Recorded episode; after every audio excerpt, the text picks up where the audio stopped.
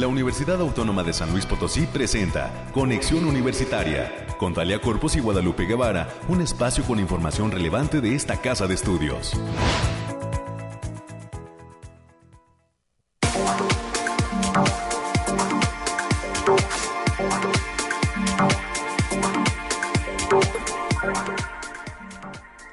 Por fin sucedió, amanecimos ya en el mes de noviembre. Hoy es 1 de noviembre del año 2023. Muy buenos días a todas las personas que ya nos acompañan con su, sintonía en eh, las frecuencias de Radio Universidad que se enlazan para presentarle a usted este, el espacio de noticias de la Universidad Autónoma de San Luis Potosí, Conexión Universitaria. Soy Talia Corpus y a nombre del equipo que hace posible este esfuerzo de comunicación, le agradezco que se encuentre con nosotros en las señales del 88.5 FM 1190 AM, con cobertura en San Luis Capital y el área conurbada, y además el 91.9 FM, cuya señal nace en nuestro campus Matehuala, y además de esta ciudad nos permite alcanzar diversos rincones del altiplano potosino, así como el sur del estado de Nuevo León.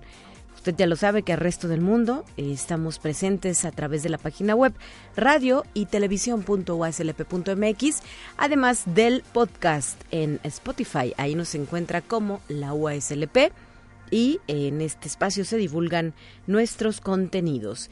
Quédese por favor con nosotros, tenemos diversos invitados que nos estarán acompañando a lo largo de los siguientes minutos aquí en Radio Universidad, específicamente a las 9.20 de la mañana. Voy a conversar sobre la exposición titulada Lenguaje Inclusivo, Taller de Síntesis 3 que presenta la Facultad del Hábitat por este motivo estarán con nosotros el estudiante José Gibran Hernández Cosío, la maestra Ana Lilia Zúñiga Sustaita y el maestro Octavio Alonso López. Ellos nos van a acompañar para traernos esta invitación. A las 9.30 de la mañana podré conversar con la doctora Ana Luisa González Sánchez. Es la jefa de la División de Servicios Estudiantiles de la UASLP y hoy nos viene también a invitar a otra actividad, eh, específicamente la campaña de acopio Águilas en Acción para damnificados del estado de Guerrero. Desde el pasado viernes, nuestra casa de estudios se suma a esta serie de manifestaciones que se han eh, venido eh, presentando en diversos rincones de México para apoyar a la población afectada por el paso del huracán Otis. Así es que continuamos con la colecta de diferentes productos.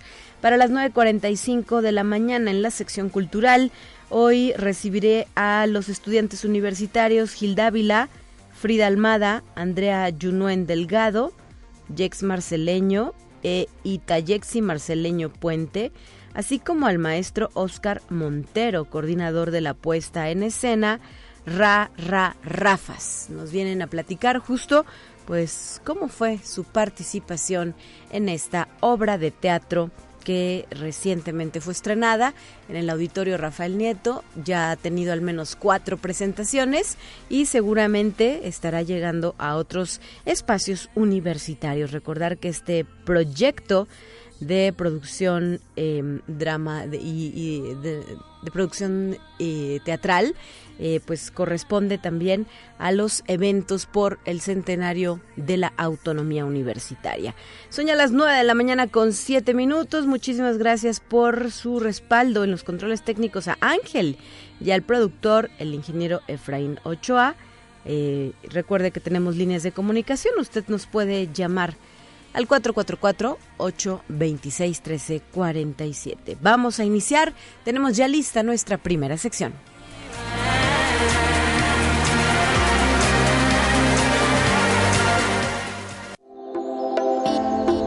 aire, frío, lluvia o calor?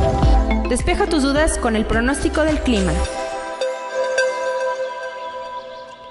Se encuentra en la línea telefónica Alejandrina Dalemese, ya lista para esta participación. Bienvenida, Alejandrina, te escuchamos con la información actualizada del clima. Finalmente llegó el frío a San Luis Potosí. Talia, qué gusto saludarte en esta mañana fresca. Te traigo el, pronóstico más acertado de nuestro estado para, todos nuestros radioescuchas. En esta ocasión consta del primero al 2 de noviembre. Lo desglosamos por zona y en el altiplano Potosí estarán con temperaturas máximas de 22 grados centígrados y mínimas de 4 cielos medio nublados con espacios de sol disperso. Se esperan vientos moderados de 15 kilómetros por hora y ráfagas moderadas a fuertes que pueden llegar a superar los 30 kilómetros por hora. Tenemos potencial de heladas en zonas de la sierra, sobre todo para la madrugada de este jueves.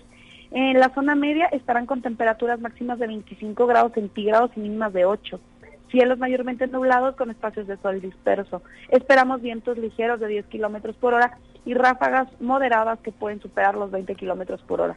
También esperamos potencial de formación de bancos de niebla matutinos, especialmente en zonas de la sierra. Y en la Huasteca Potosina estarán con temperaturas máximas de 25 grados centígrados y mínimas de 15. Cielos mayormente nublados con espacios de sol disperso. Esperamos vientos ligeros de 10 kilómetros por hora y ráfagas moderadas que pueden superar los 15 kilómetros por hora. También tenemos potencial de formación de bancos de niebla matutinos, especialmente en zonas de la sierra. Y en la capital potosina se presentarán temperaturas máximas de 21 grados centígrados y mínimas de 4. Cielos medio nublados con lapsos de sol importantes. Habrá potencial de vientos moderados de 15 kilómetros por hora y ráfagas moderadas que pueden superar los 25 kilómetros por hora. También tenemos potencial ligero de heladas en las zonas de la sierra, sobre todo en la madrugada de este jueves. Y nuestras recomendaciones para estos días, Talia, es avisarles que se espera el factor, que el factor de radiación ultravioleta se encuentre moderado, por lo que se recomienda no exponerse al sol más de 50 minutos consecutivos en las de mayor insolación. A todos nuestros radioescuchas, a todos en cabina, hay que avisarles que hay que tener precaución por las bajas temperaturas en la mayor parte del territorio potosino, ya que se espera un potencial ligero de heladas en zonas de la sierra. Entonces hasta aquí el pronóstico, Talia. Muy bien, muchísimas gracias Alejandrina. Seguimos tus recomendaciones. Y si no han salido de casa, eh, no olviden importar una buena chamarra, los guantes, la bufanda, lo que haga falta para hacer frente a estas bajas temperaturas que tocan ya a San Luis Potosí. Gracias y hasta el próximo viernes. Nos vemos el viernes, bonito día día sueto, nos vemos. Hasta la próxima, son ya las nueve de la mañana con 10 minutos y tenemos más.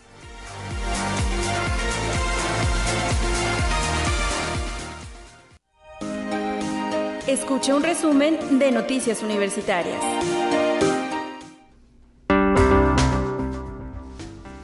América Reyes, bienvenida a cabina. ¿Cómo te trata el frío? Buenos días, vienes forradita, ¿verdad?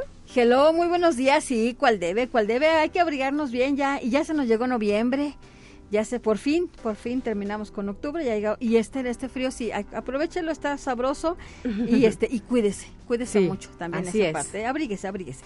Y bien, pues vamos a dar la información, Talia. Y de forma sostenida en los últimos tres años, la Universidad Autónoma de San Luis Potosí ha registrado cero observaciones en el recurso fiscalizado por la Auditoría Superior de la Federación, organismo que ha revisado en promedio hasta el 80% de su presupuesto anual, lo cual confirma el buen uso que la institución realiza del patrimonio público.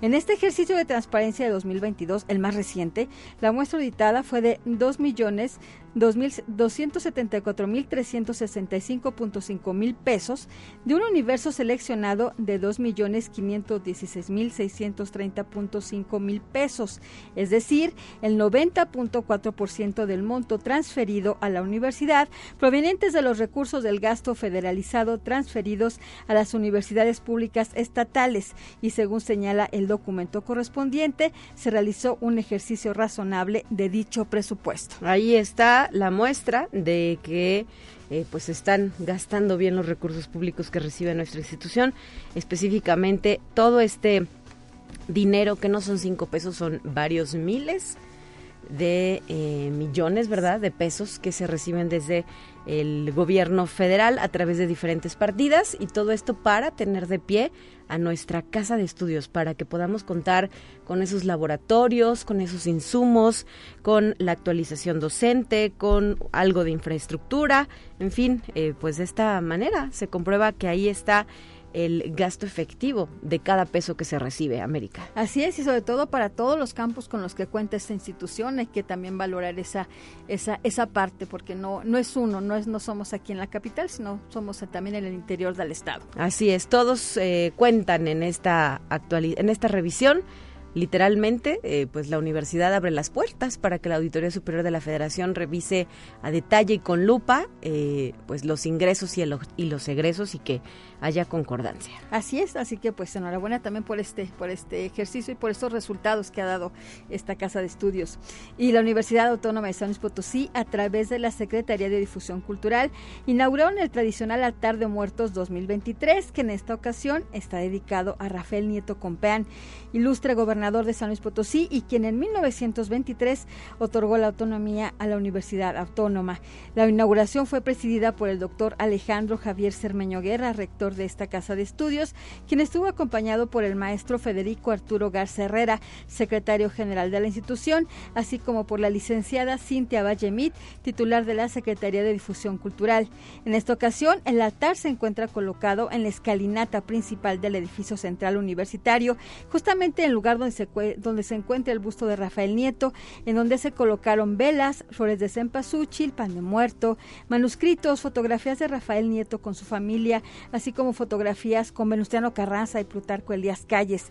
De igual manera, este, se tienen allá a la vista diferentes objetos personales de Rafael Nieto, como un mapamundi y todo ello enmarcado por el tradicional arco de flores. Así que si vienen venir a visitarlo, va a estar hasta el día viernes, viernes 3 de noviembre, en horario de 8 de la mañana y hasta las 8 de la noche. Perfecto, queda la invitación abierta para todo público no olviden traer a los pequeñitos de casa que también sean partícipes de nuestras tradiciones. Así es.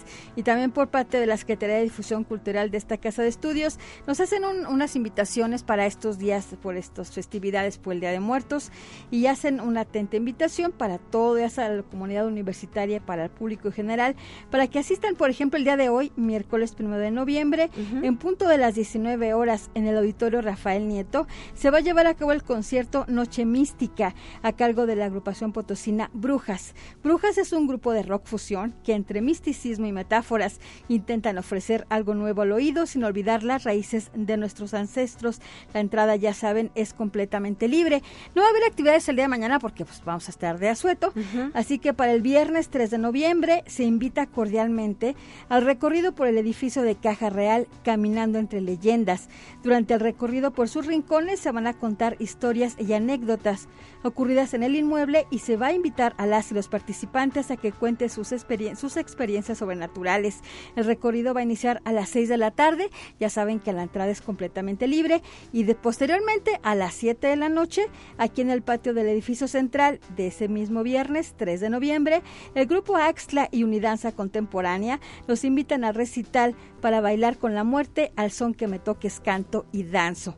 Es un espectáculo que fusiona la música, y la danza donde podrán deleitarse con temas como Morir en Paz, el corrido de Macario, el curandero, la calaca, el muerto se fue de rumba y calaverita, entre otros muchos más. Así que pues aquí los esperamos el día de hoy y el día viernes también para las actividades culturales por estas festividades por el Día de Muertos. Así es, todo es entrada libre, así es que tráigase, invite, comparta, eh, háganos correr la voz, ¿verdad? Ayúdenos a correr la voz para que eh, pues eh, estén presentes aquí con nosotros en estas actividades culturales que organiza la Secretaría de Difusión Cultural. Sí, después del recorrido se viene para acá el concierto. Ándale, así.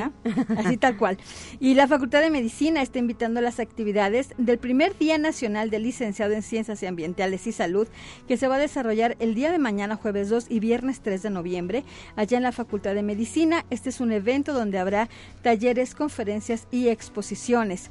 Y a todos los estudiantes de la Universidad Autónoma de San Luis Potosí, se les informa que la organización Santander Universidades abrió una convocatoria para que puedan aprender inglés totalmente gratis. Solo deben participar inscribiéndose antes del día 3 de diciembre y tendrán acceso a más de 90 cursos de inglés general y profesional. Los cursos son totalmente en línea y pueden consultar las bases a través del portal www.becas-santander.com así que no lo dejen para después. Hay tiempo todavía, pero para que sean de los primeros. Así es, es una buena oportunidad.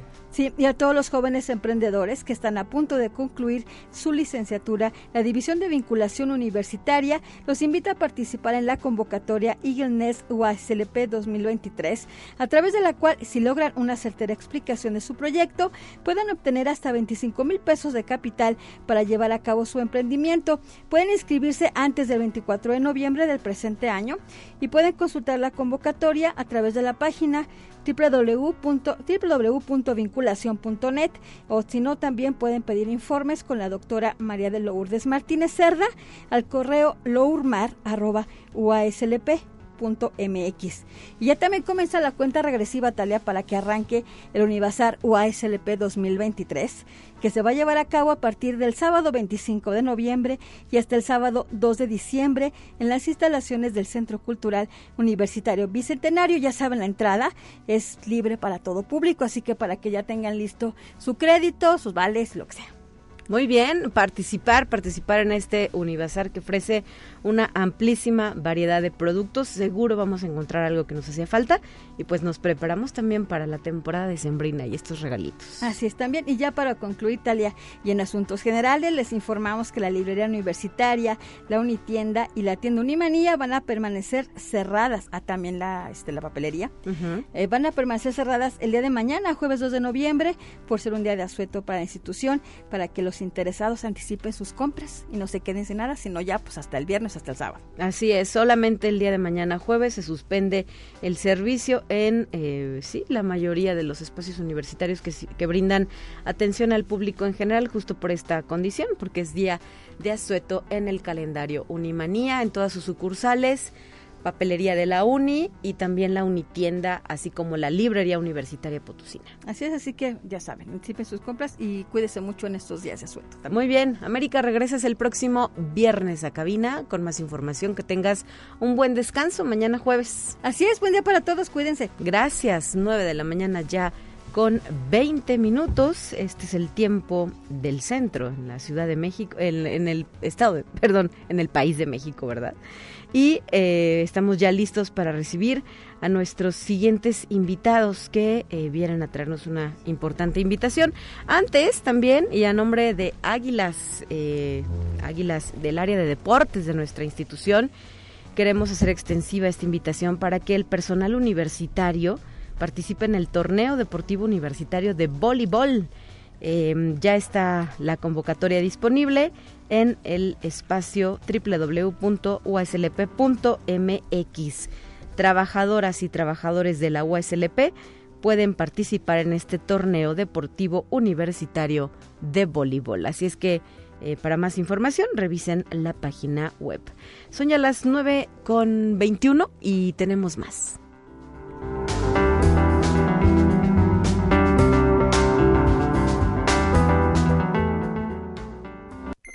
Presentamos la entrevista del día. Bueno, pues vamos a recibir ahora a nuestros invitados que nos acompañan desde la Facultad del Hábitat para platicar sobre la exposición titulada Lenguaje Inclusivo, Taller de Síntesis 3 que se presenta justo allá, en la zona universitaria poniente, a reserva de lo que ellos me comenten. Así es que agradezco a la maestra Ana Lilia Zúñiga Sustaita que esté con nosotros en cabina. Bienvenida, muy buenos días. Gracias, buen día. También al maestro Octavio Alonso López. Hola. Hola Talia, qué gusto estar aquí. Muy bien, gracias por estar con nosotros. A ti por invitarnos. Y además está José Gibran Hernández Cosío, estudiante también de la facultad. Más cerquita del micrófono, bienvenido. Hola, mucho, mucho gusto, buenos días, gracias por la invitación. Al contrario, eh, pues estamos eh, ya listos para escuchar lo que nos quieren compartir sobre esta exposición. Eh, maestra, ¿qué nos puedes decir? Bueno, pues estamos aquí en esta mañana agradeciendo este espacio que se nos ha brindado para dar a conocer sobre el trabajo que se está haciendo a través de em, del lenguaje inclusivo con en taller de síntesis que ahorita más adelante el maestro les va a mencionar. Eh, pues yo estoy aquí en representación de la unidad de género que cada facultad pues tiene un grupo de personas eh, representativas ante la Defensoría de los Derechos Universitarios sí. que están por eh, dos maestras, una que representa a posgrado, la doctora eh, Claudia Ramírez, dos alumnos, Isabel y Gael, un administrativo que es Alejandro y su servidora Ana Lilia Zúñiga que representa a nivel licenciatura. Entonces, por ahí estuvimos en las oficinas de la Defensoría para poder recibir este apoyo de esta inquietud por parte de, de, aquí del maestro sobre el trabajo en taller de síntesis de lo que es el lenguaje inclusivo. Muy bien, ¿y en qué consistió la propuesta, maestro? Fíjate tal y que nos hubo un acercamiento con la Defensoría, eh, nos apoyaron súper bien en esa visita que, que, que se comenta. Eh, se trataba de que de, en, en, el taller 3 de diseño estamos hablando de alumnos que tienen un año y medio apenas en, en la carrera Ajá. y que en este nivel empezamos a trabajar con mensajes básicos, gráficos, es comunicación gráfica, ¿no? Entonces, una cosa bien importante que, que, ahora estamos empezando a trabajar y que, y que se ha acercado a la Defensoría para que así sea, es el lenguaje inclusivo.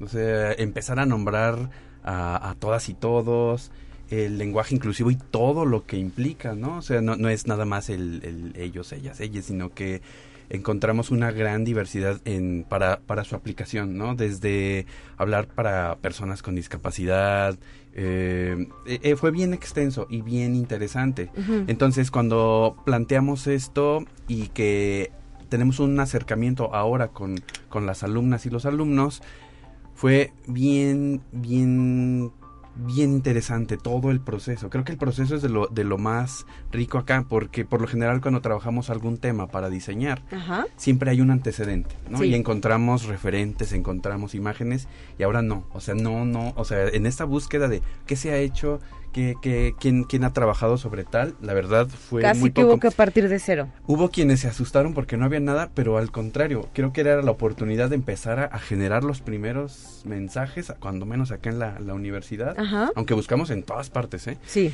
Y fue bien interesante empezar a construir eso. Había una especie de, de inclu incluso inquietud por algunos docentes Uh -huh. de, pues, ¿qué va a pasar y, y, por qué? Y no, o sea, el chiste es empezar a, a, hablar de esto. Estamos en un periodo donde esto todavía no, no se está construyendo, pues, y qué mejor que, que con alumnas y alumnos eh, empezar a, a, hablar de estos temas, empezar a graficarlo. En el taller trabajamos mucho con, con retórica de la imagen. Entonces es, era bien interesante que ellos empezaban a construir carteles, diseños, pero se podían apoyar en metáforas, en una... Ellos escogían pues uh -huh. su, su, su figura retórica. Muy bien. ¿Cuántos estudiantes forman parte de este taller? Son 85 estudiantes y, y, eso implica que son 85 resultados y por eso la, la propuesta de, de, de, exponerlos. De que se vieran, sí, de que fueran visibles. Exactamente. En la Facultad del Hábitat tenemos un espacio muy bonito que se llama Casa Cartel, uh -huh. eh, que es un espacio grande donde montamos exposiciones. Eh,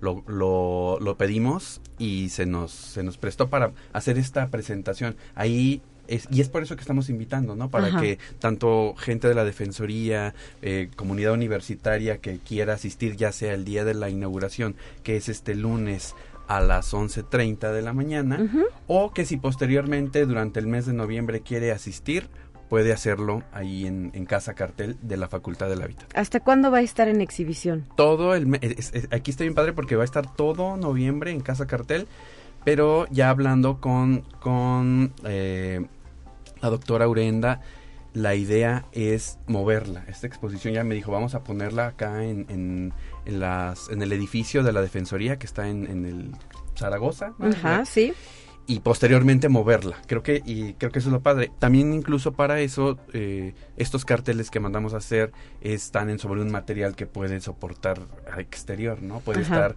eh, afuera, puede estar con sol, lluvia y pues bien interesante que, que alumnas y alumnos vean su trabajo fuera y que salga de las aulas y que empiecen a ver esas reacciones, ¿no? De, de la gente, qué, qué le parece, qué, qué piensa de estos mensajes y que se empiece a hablar de, de ello. Claro, muy bien. Y José Gibran Hernández Cosío, platícanos sobre tu experiencia de participación en esta exposición Lenguaje Inclusivo. ¿Qué retos representó para ti? Ok, fue muy interesante, la verdad, muy divertido. Me da un poco de risa la forma en que, como era algo nuevo, uh -huh. no había, como dijo el profe, una base. Entonces tampoco había una forma de evaluar si estamos haciendo las cosas bien. Uh, estábamos como como para ponernos de acuerdo, al principio sí estuvo un poquito difícil porque era muy fácil irse solamente por la inclusividad y no tanto por el lenguaje inclusivo, que era lo que nos importaba.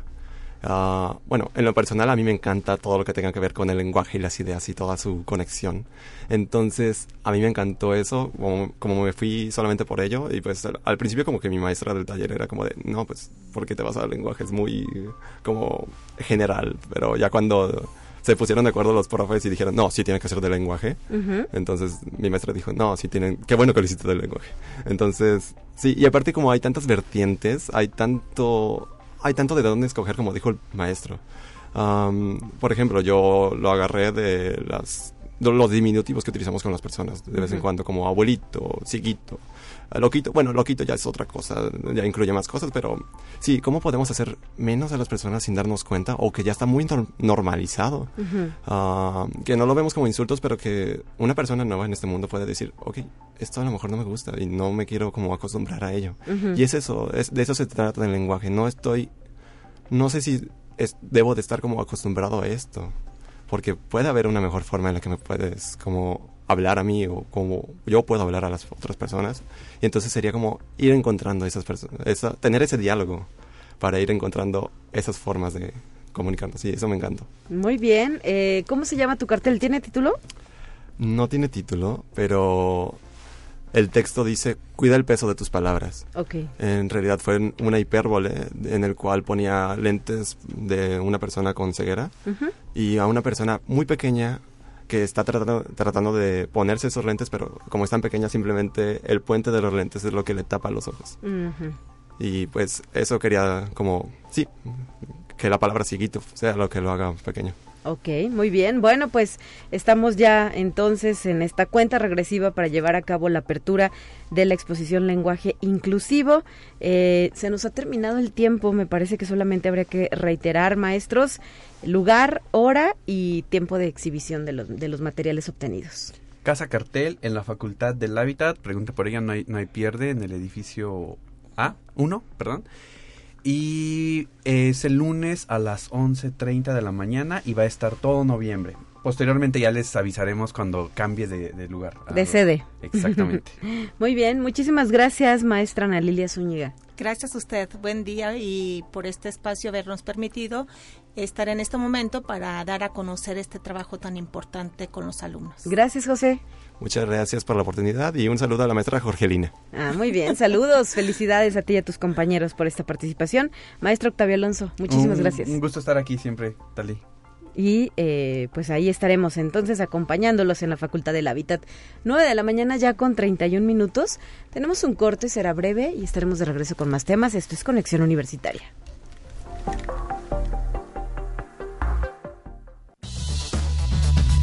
Vamos a una breve pausa. Acompáñanos.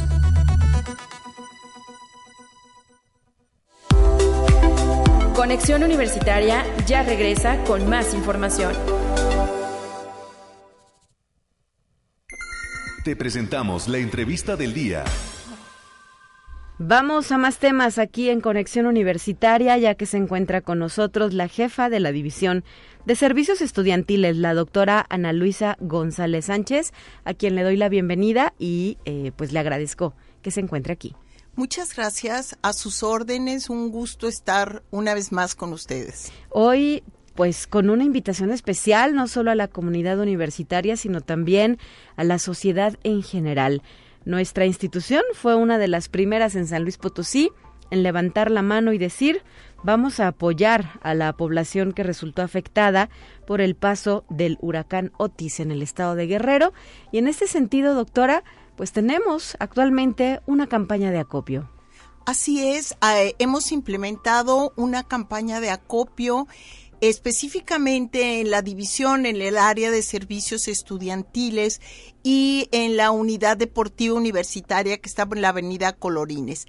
Eh, yo entiendo, y esto es algo que quiero recalcar, que a veces es muy difícil el tráfico para poder dejar lo que ustedes nos hagan favor de donar a la población de Acapulco y área conurbada, porque no nada más es Acapulco, hay un mundo, hay muchísimos pequeños poblados aledaños que tienen un nivel de destrucción bárbaro. Entonces, estas partes eh, es muy importante que las consideremos. Eh, si ustedes son eh, tienen esta posibilidad de donar. Nosotros tenemos alguien, eh, una persona que está en la caseta para que nada más se acerquen y nosotros ayudamos a bajar y no tengan que hacer esfuerzo porque muchas veces no hay estacionamiento. Entonces, nada más en la caseta de seguridad que está por niño artillero, es bien importante que nos ayuden a poder ayudar. Eh, esta tragedia de dimensiones épicas ha sido verdaderamente estrujante eh, para todos en la magnitud en que se dañó.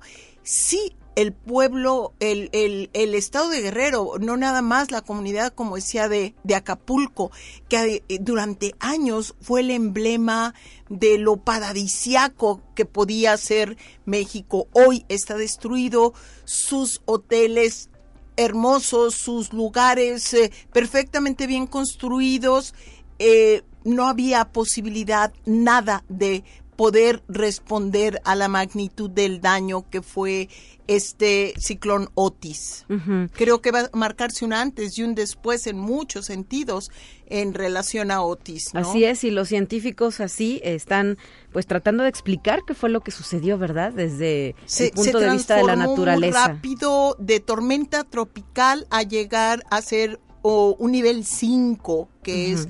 Ahora, esto fue lo que pasó en hay varios momentos de lo que es eh, un desastre natural. En el momento en el que pega, bueno, pues resguardarse, ver quién está herido, estar atendiendo, eh, salvaguardar la vida y algo que se pudiera de los bienes. Esa es una parte. La otra parte es la emergencia silenciosa que ahorita se está presentando. Todos estos estancamientos de agua que están cada vez más putrefactos, Esperemos que ya no haya más más eh, pérdidas de vida, pero estaban todavía buscando a, mm, cadáveres que pudieran estar ahí. Decían que había un hedor en muchas de las partes que no se había podido llegar. Esto es eh, prácticamente apocalíptico. Sí, desastroso lo que sucedió en esta región. ¿Y de qué manera nos podemos sumar, doctora, qué tipo de insumos podemos eh, llevar a estos centros de acopio para participar de la campaña? Mira, todo lo que puedan ser alimentos enlatados de los que son abre fácil, que tienen como una argollita, esto es eh, una de los eh, mm, bienes que se pueden llevar, por supuesto, pañales, toallas sanitarias, elementos para higiene personal, comida, higiene, agua y todo lo que ustedes sientan que seguramente no alcanzamos a decir eh, cuánto se puede necesitar, eh, no sé, que tengan algo de cerillos para poder prender una vela o alguna cosa. Todavía no se ha restablecido la electricidad. Hay en algunas zonas que hay, pero insisto, es Acapulco y los poblados a los que se dañó. Sí, sí, sí, no solo es esta ciudad paradisíaca, sino también los espacios alternos, ¿verdad? Eh, ahí aledaños también a, todo este punto turístico de gran relevancia hace muchísimos hace muchísimos años, algunas décadas donde tuvo todo su esplendor y que hoy pues están enfrentando esta situación inhumana, hay que decirlo. Ahora, eh, yo quisiera que tuvieran la plena certeza que lo que ustedes donen vamos a decirles cómo y de qué forma los vamos a llevar.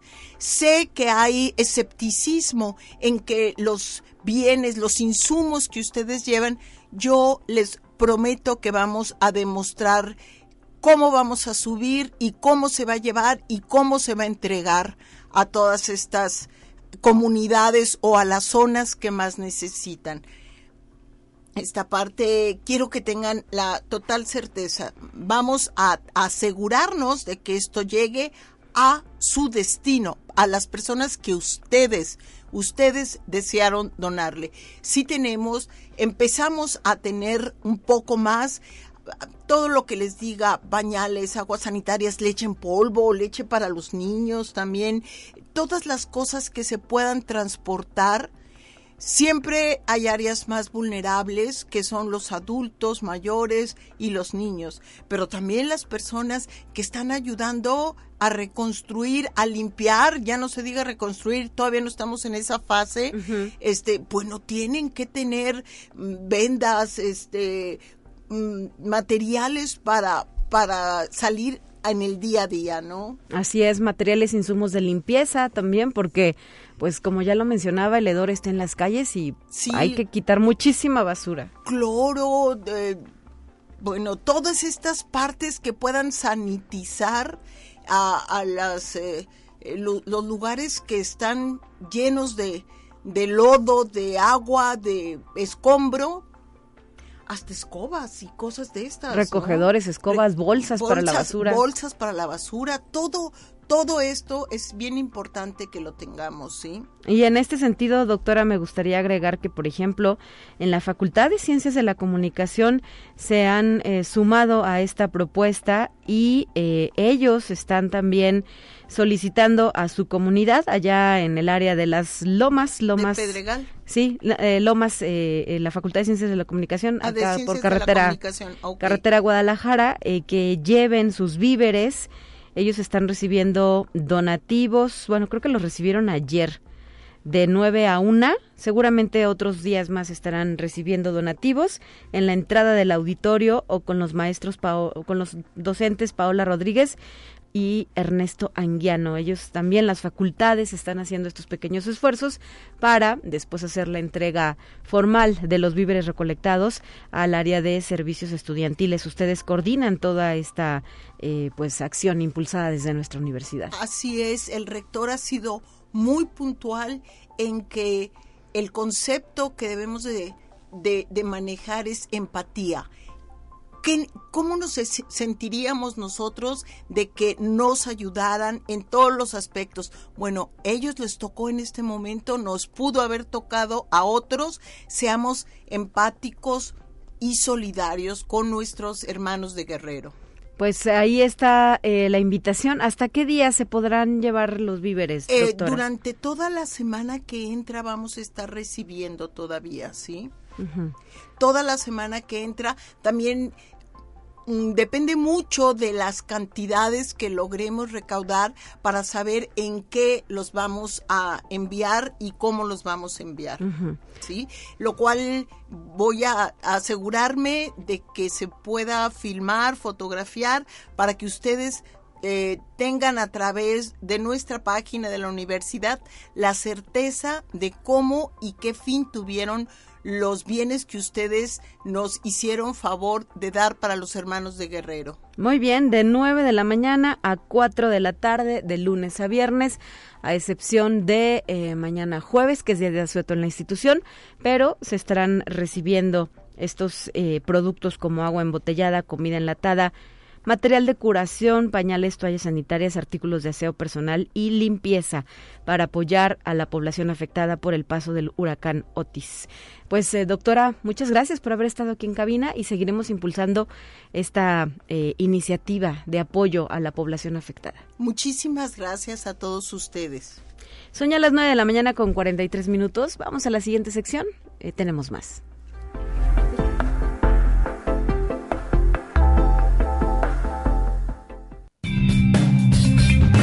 Entérate qué sucede en otras instituciones de educación superior de México.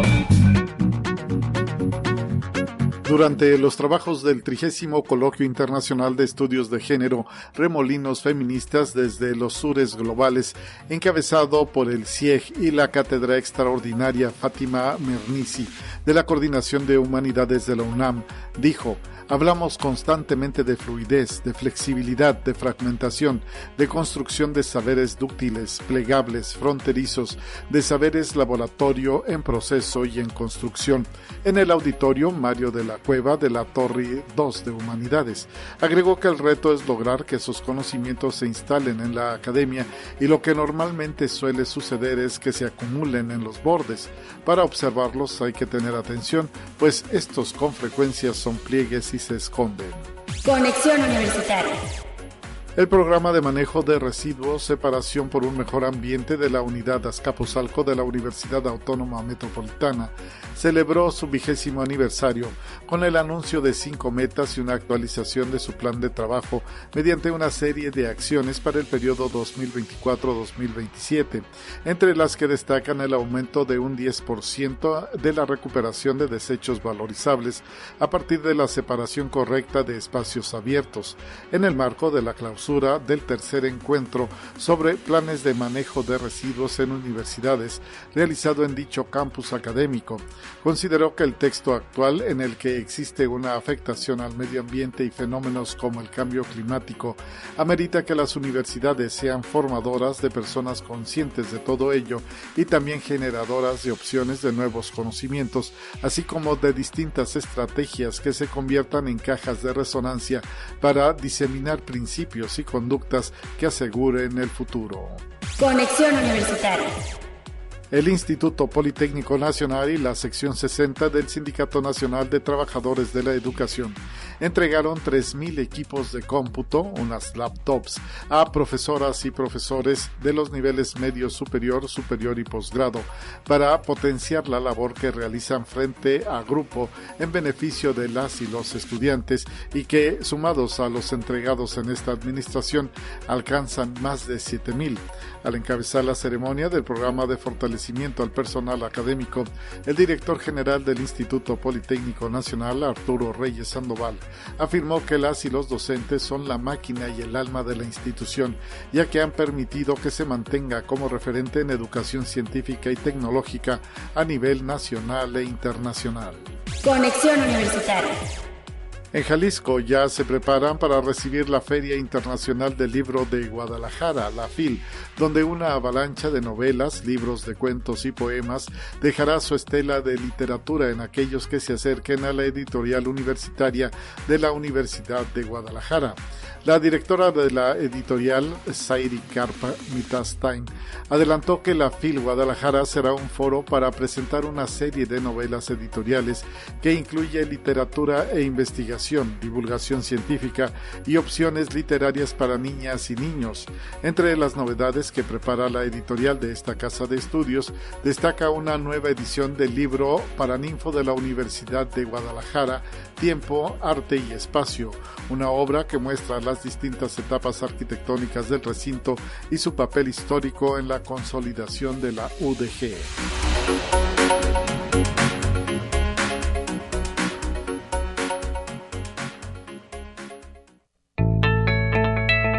La UNI también es arte y cultura.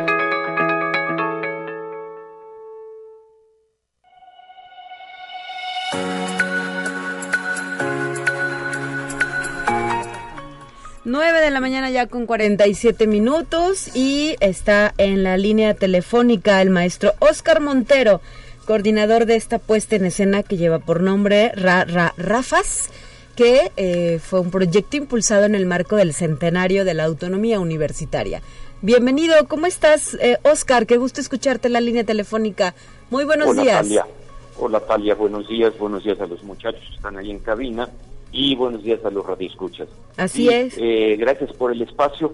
Eh, la, obra tuvo dos semanas de presentación y eh, la intención de que estén aquí los muchachos es justamente para que le cuenten a, usted, Talia, ya los radioescuchas, cuál fue su impresión, qué sintieron cuando terminó la obra, cuando el público se les acercó que le cuenten ellos que son los que la vivieron. Muy bien, eh, solamente como preámbulo, Oscar, platícanos un poco cuánto tiempo trabajaron en este proyecto y qué representa para ustedes haber llegado a ese momento del estreno hace dos semanas.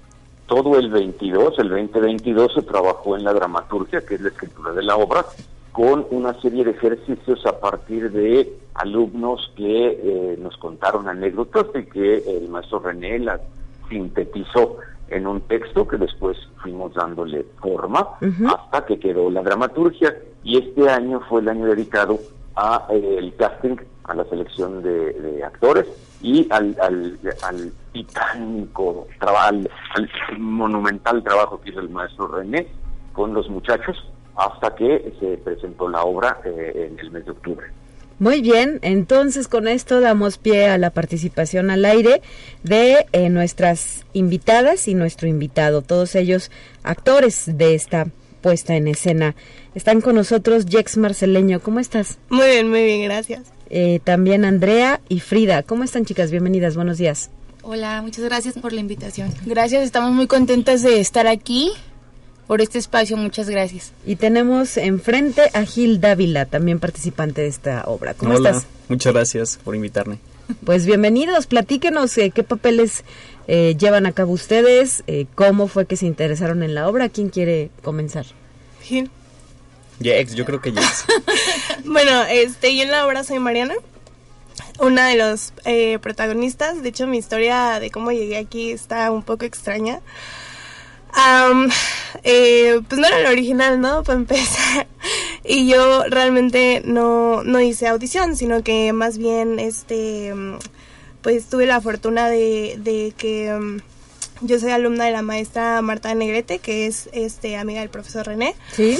Y pues un día yo estoy normal en mi casa y me marcan como a las 10 de la noche, me marca mi maestra, que cómo estoy, que todo bien, y me plantea lo de la obra que necesitan a alguien, me pasa René, este, me pregunta si quiero, pues me ofrecen el protagonista y pues ¿quién no acepta un protagonista caído del cielo? Al día siguiente tengo entrevista con René, este, todo chido, le agrado y pues ya empezamos.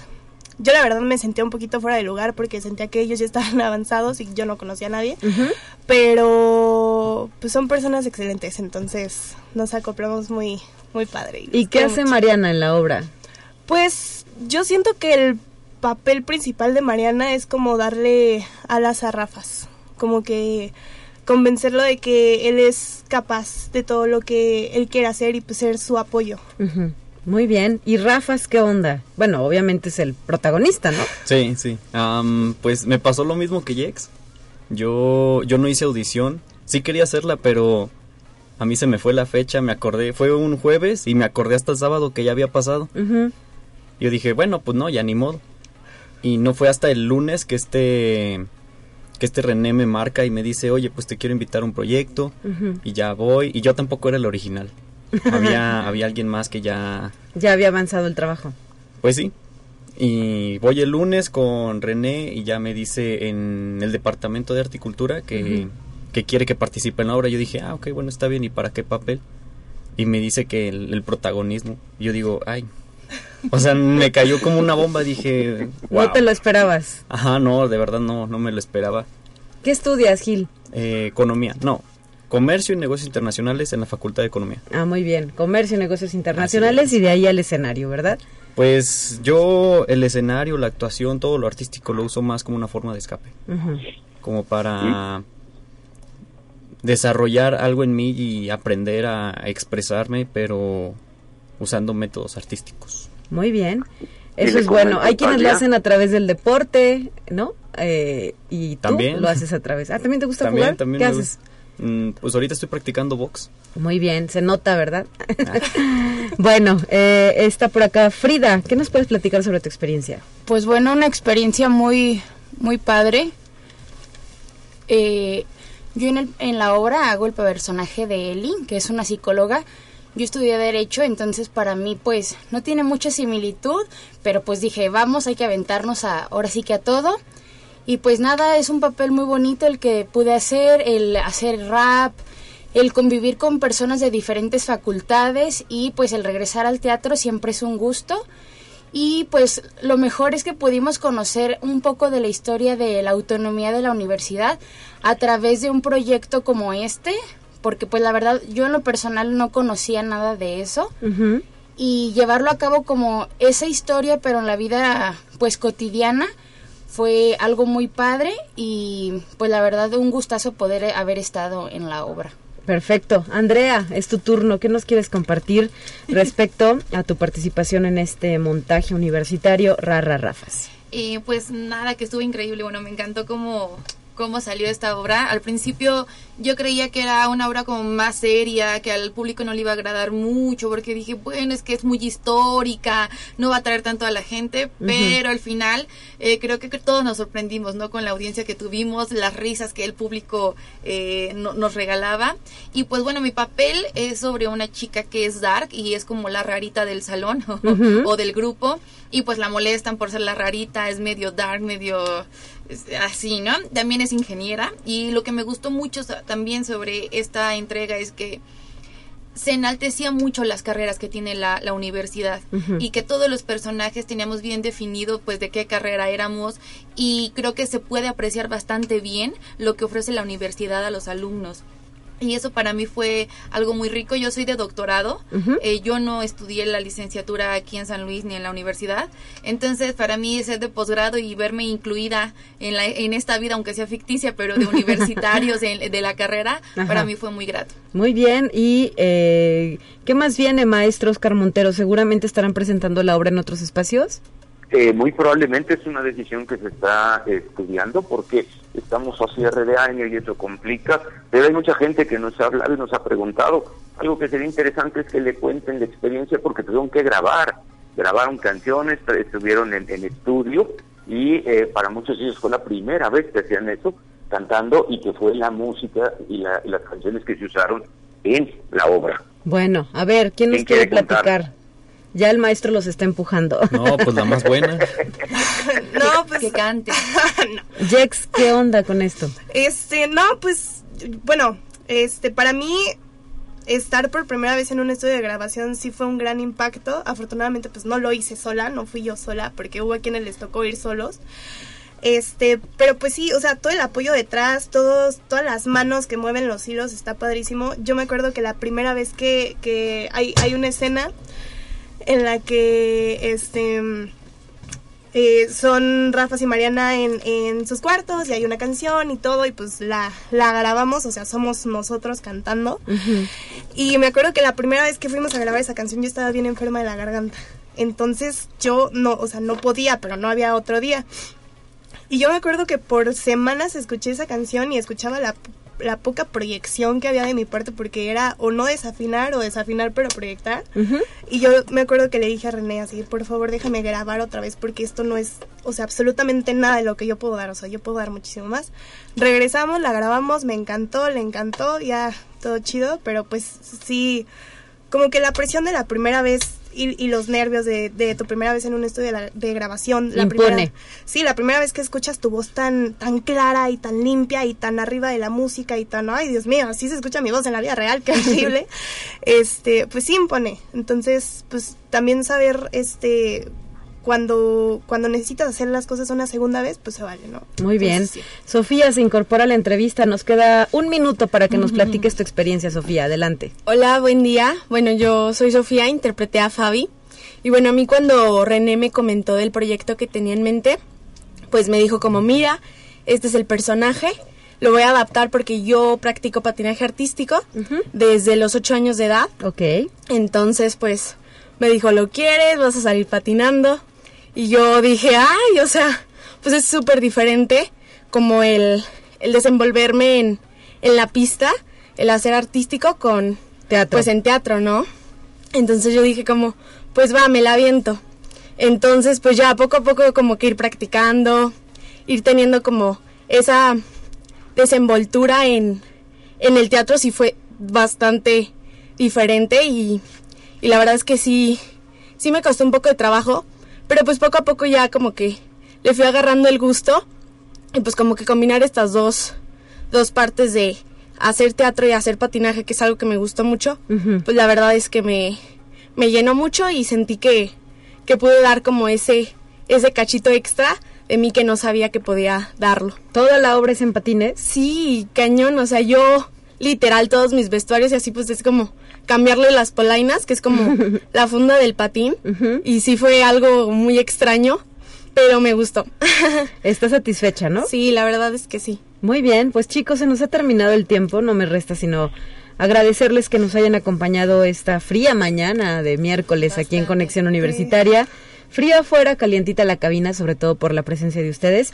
Y en la línea telefónica el maestro Oscar Montero. Te despido, Oscar, un abrazo Gracias, fuerte. Alia, gracias por el, por el espacio, gracias muchachos por haber venido a la entrevista. Gracias a todos. Gracias, gracias a ustedes. Gracias. Dios. Hoy estuvieron con nosotros Gil, Sofía, Frida, Andrea y Jex aquí en cabina de conexión universitaria.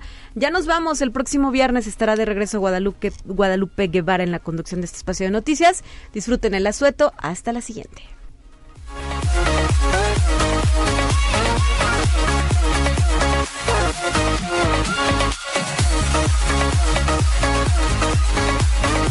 We'll be right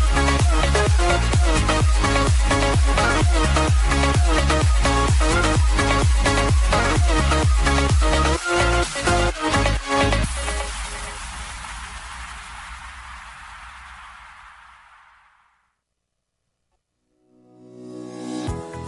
La Universidad Autónoma de San Luis Potosí presentó Conexión Universitaria con Talia Corpus y Guadalupe Guevara.